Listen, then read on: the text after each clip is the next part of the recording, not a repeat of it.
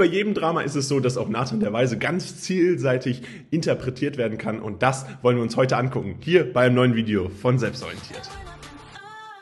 Und bevor das ganze Video losgeht, habt ihr hier einmal eine Kapitelübersicht. Das heißt, guckt euch einfach an, was ihr braucht und damit viel Spaß bei diesem Video. Und Jetzt wollen wir euch nochmal darauf hinweisen, wir haben einen ganzen Kurs zu diesem Thema erstellt. Ihr seht das, ein gesamter Kurs, der für euch als Schüler oder als Schülerin sicherlich sehr relevant ist, denn dort findet ihr alles, was ihr braucht für die nächste Klausur. Zusammenfassung, Aufgaben und Lösungen. Das heißt, wenn ihr euch aktuell auf eure Klausur über Nathan der Weise vorbereitet, dann findet ihr dort Texte zum Verstehen, Zusammenfassungen, die euch vor der Klausur nochmal die relevanten Sachen zusammenfassen, die ihr schnell lernen könnt. Das heißt, auch wenn ihr kurz vor der Klausur steht, findet ihr da nochmal wirklich alles. Jetzt auf unserer Website. Starten wir nun mit einer Interpretation von Nathan der Weise, geschrieben von Lessing. Und hier ist es ganz wichtig, dass wir uns einmal die verschiedenen Elemente angucken, auf diese Art und Weise sich letztendlich das Werk interpretieren lassen kann. Ganz wichtig ist, es gibt nie eine richtige Interpretation, sondern verschiedene Ansätze, die man möglich äh, darstellen kann. Wichtig ist, dass ihr sie immer erklärt. Deswegen hier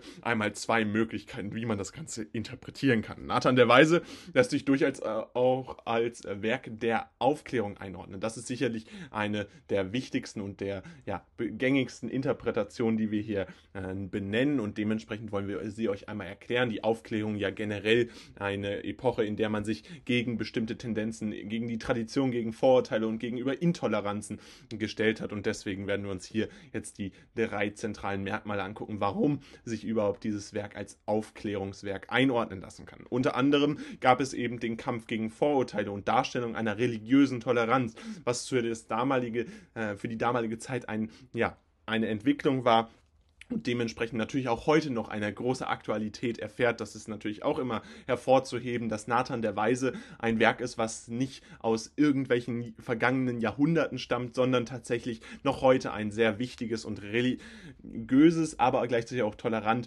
äh, betonendes Werk ist, was wir immer wieder hervorbringen müssen. Also der Kampf gegen Vorurteile und Darstellung einer religiösen Toleranz, der sich natürlich durch Nathan selbst, aber auch durch die Vermittlung mit dem Sultan immer wieder vor verurteilen lässt und dieser Kampf gegen Vorurteile natürlich mit dem Patriarch, der selbst unglücklich ist, weil er einfach diese Vorurteile hat und nicht Teil der Gesellschaft werden kann.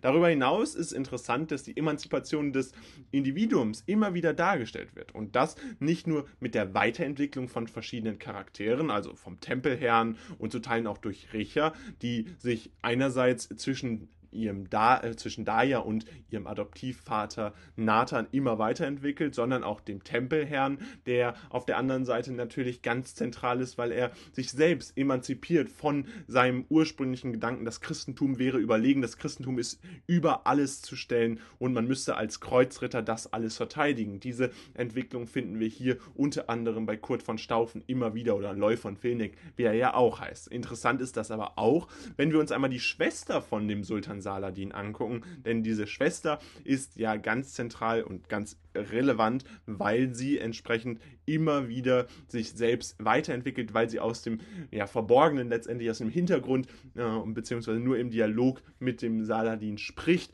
und sich dann dadurch immer wieder einbringt und selbst als emanzipierte Frau hier hervorgestellt wird. Auflösung von Tradition durch die Vernunftinstanz, das Motiv der Humanität letztendlich, das ist auch ein ganz zentraler Aspekt der Aufklärung, der hier im Werk Nathan der Weise immer wieder dargestellt wird. Diese Traditionsauflösung natürlich ganz zentral vorhanden mit der Ringparabel und diese Ringparabel sicherlich ein Hauptbestandteil des Interpretationsaspekts. Deswegen werden wir dem Ganzen auch noch ein eigenes Video widmen. Darüber hinaus ist wichtig, dass äh, hier äh, die Vereinigung der drei monotheistischen Weltreligionen, also dem Islam, dem Judentum und dem Christentum und die Darstellung der existenziellen Berechtigung aller verschiedenen Religionen diesen aufklärerischen Gedanken unterstützt und dadurch natürlich ein bisschen das auch eine Interpretationsebene ist, die man definitiv hervorheben muss. Nathan der Weise letztendlich als ein Werk zu sehen, was versucht, hier diesen äh, Vermittleraspekt über Nathan zu vermitteln, darzustellen, äh, wie man diese Weltreligion vereinen kann und dementsprechend natürlich immer noch ein aktuelles Werk ist. Darüber hinaus gibt es aber auch eine andere Interpretationsweise, eine andere Leseweise, könnte man sagen, nämlich Nathan der Weise auch als kritisches Werk zu verstehen. Zu sehen, dass eine Kritik an den Prinzipien der Aufklärung stattfindet. Also, dass man diese idealistische Sichtweise etwas kritisiert mit Referenzen auf die verschiedenen Gespräche der Protagonisten, welche teils ja auch kritisch sind. Insbesondere, wenn wir uns einmal Daya angucken, wirkt die ja so träumerisch und dementsprechend stellt sie sich so ein bisschen dem gegenüber, was Nathan ja eigentlich verkörpert, nämlich die Vernunftinstanz und versucht, äh, die Kampf gegen Vorurteile, Darstellung einer religiösen Toleranz ein bisschen zu vermitteln, während Daya sich dem so ein bisschen abwendet und die andere Stimme ist, die Recha sehr beeinflusst. Und dieser Konflikt, diese Kritik auch letztendlich kann man dann natürlich auch auf das Gesamtwerk beziehen und verstehen, dass das Gesamtwerk so interpretiert werden kann, dass es leicht auch eine Kritik an den Prinzipien der Aufklärung ist. Dafür auch immer wichtig zu erwähnen, äh, in welchem Jahr das Ganze veröffentlicht wurde, nämlich schon eher zum Ende hin der Aufklärung, sicherlich schon fast zum Übergang in Sturm und Drang. Und das ist sicherlich ein Übergang, eine Interpretationsweise, die ganz wichtig ist, um hier die verschiedenen Gespräche der Protagonisten einzuordnen und um auch zu sehen, dass Nathan der Weise nicht nur als ganz klares Werk der Aufklärung einzuordnen ist, sondern entsprechend auch, dass teilweise kritische Aspekte genannt werden und dementsprechend hier auch diese Reflexion innerhalb des Werkes stattfindet. Fassen wir euch das Wichtigste rund um Nathan der Weise und die Interpretation dieses Werkes einmal zusammen. Wichtig ist, dass man es einerseits als Werk der Aufklärung einordnen kann, das lässt sich festmachen an den Kampf gegen Vorurteile, der Erstellung einer religiösen Toleranz, aber auch die Emanzipation des Individuums, insbesondere mit Redja, Daya, aber auch dem Tempelherrn und die Auflösung von Traditionen durch die Vernunftinstanz, das Motiv der Humanität, was insbesondere durch Nathan immer wieder vertreten ist. Andererseits lässt sich das Ganze auch als kritisches Werk, als An der Aufklärung äh, verstehen, die Prinzipien der Aufklärung, die durch idealistische Sichtweisen mit Referenzen auf verschiedene Kritiken, also verschiedene Sichtweisen der verschiedenen Hauptcharaktere dargestellt wird. Das ist ganz relevant, um zu verstehen, dass man das Werk natürlich auf ganz verschiedene Arten und Weisen interpretieren kann. Wichtig ist, dass ihr es einfach immer gut begründet. Wir haben euch hier jetzt zwei mögliche Deutungsweisen dargestellt. Das Video, was ihr euch jetzt hier angeguckt habt, ist jetzt leider vorbei. Allerdings haben wir noch ein weiteres Video, was euch sicherlich auch interessiert, denn es geht genau um dasselbe Thema und verstärkt da nochmal euer Wissen. Also bleibt jetzt dran und los geht's. Kommen wir nun auf die Ringparabel und gehen darauf ein, was die Ringparabel überhaupt ist und wieso sie eine große Relevanz für das Werk Nathan der Weise hat. Grundsätzlich ist es so, dass wir bei der Ringparabel eine Familientradition haben, wo der Vater der Familie einen Ring an seinen liebsten Sohn weitergibt. Das heißt, es ist letztendlich eine Familientradition, in der es immer so ist, dass der Vater einer jeden Familie einen Ring bekommt, den er selbst von seinem Vater bekommen hat und diesen Ring gibt er dann wiederum an seinen liebsten Sohn weiter. Und diese Tradition funktioniert natürlich so lange, wie man genau dieser Tradition folgt, immer wieder seinem liebsten Sohn seinen Ring weitergibt. Das ist natürlich hier auch immer historisch wichtig einzuordnen, warum wir Vater und Sohn haben, warum nicht Mutter und Sohn oder Mutter und Tochter, Vater und Tochter. Diese Kombination wären heutzutage sicherlich eher denkbar. Hier ist allerdings diese historische Referenz natürlich auch wichtig, um zu verstehen, dass diese Vater-Sohn-Beziehung ganz besonders hervorgehoben wird. Wichtig ist allerdings, dass es laut dieser Ringparabel immer einen Menschen gibt, der in dieser Traditionskette, in dieser Familientradition die Tradition bricht und dann mehrere Ringe an alle Söhne gibt. Das heißt, hier ist der Gedanke, dass man irgendwann irgendein Vater auf die Idee kommt, diese Tradition zu brechen und zu sagen, ich mache eins zu eins denselben Ring, ich äh, verwerte denselben Ring, ich habe den gleichen Ring dreimal oder viermal oder fünfmal und gebe den an, meine drei, vier oder fünf Söhne dann weiter. Im konkreten Beispiel der Ringparabel ist es so, dass der Vater seinen Ring verdreifacht und an alle seine drei Söhne dann entsprechend den identischen Ring weitergibt, der eins zu eins gleich aussieht und dementsprechend hier die Weitergabe von mehreren Ringen an alle Söhne gleich stattfindet. Das heißt, dass wir hier letztendlich diesen Aspekt haben, dass ja alle Söhne gleich sind und diesen Aspekt, den lassen wir uns dann natürlich auch einordnen, nämlich auf das äh, konkrete Beispiel Nathan der Weise. Und da ist es ja so, dass der Sultan Nathan in eine List, in eine hinterlistige Aktion locken möchte, nämlich dass er ihn fragt nach der richtigen Weltreligion.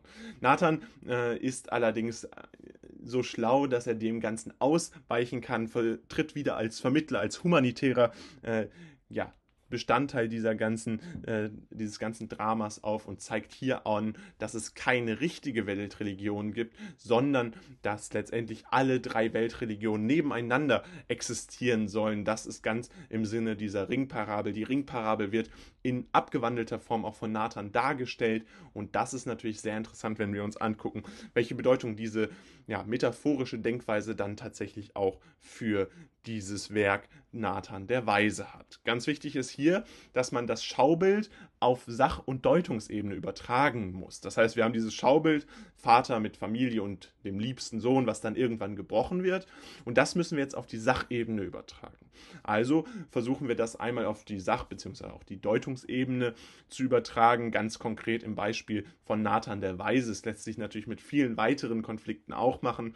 In diesem Beispiel wäre es so, dass Vater, der Vater als Gott dasteht. Also äh, der Vater ist letztendlich der Gott in diesem Beispiel. So lässt es sich deuten. Und die Söhne, die praktisch immer wieder eine Traditions, äh, Teil der Traditionskette sind, die jetzt aber alle gleich den gleichen äh, Ring bekommen, die sind Anhänger der verschiedenen Religionen. Und was es sagen soll, wenn wir das jetzt hier so über tragen, ist, dass die Grundsätze der Religion ähnlich sind und daher keine Religion die einzig richtig ist oder die einzig wahre, sondern es eine absolute Akzeptanz gegenüber allen Religionen geben soll. Und genau das versucht Nathan in seinem Ringparabel natürlich auch zu erklären und versucht das dann ganz zentral anzuwenden, damit auch der Sultan letztendlich alle äh, Religionen gleichermaßen anerkennt. Und das tut er letztendlich auch. Diese Toleranz, die sich durch dieses Gespräch entwickelt, ist ganz zentral und ist ganz wichtig, um zu verstehen, welchen aufklärerischen Wert das ganze Werk hat und gleichzeitig auch, wie wichtig Nathan der Weise